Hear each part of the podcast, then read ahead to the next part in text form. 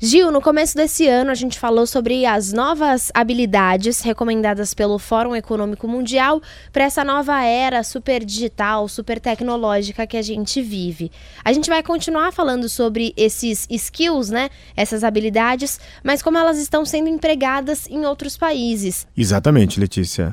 O Ministério do Desenvolvimento Social da Nova Zelândia desenvolveu uma série de de aplicativos, de jogos, que ajudam você, por exemplo, a desenvolver as 10 habilidades essenciais que o Fórum Econômico Mundial recomendou para o futuro do emprego.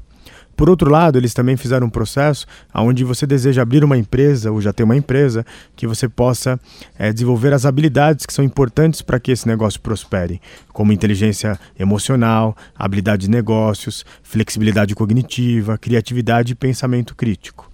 Então, na verdade, é, a Nova Zelândia está tentando fazer com que um grupo que usa muito o celular é, se preocupe com essas novas habilidades do século XXI.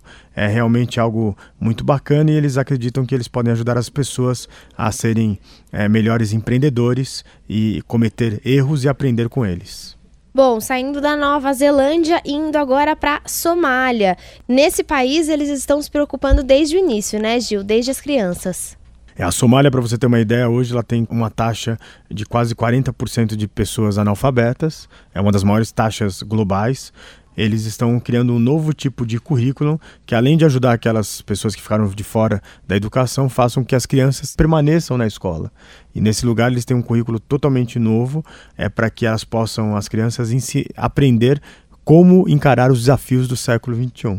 Então, tanto uma Nova Zelândia, que já é um país bem desenvolvido no seu índice de desenvolvimento humano, quanto a Somália, que está bem lá embaixo, todos eles com projetos de educação para o século XXI.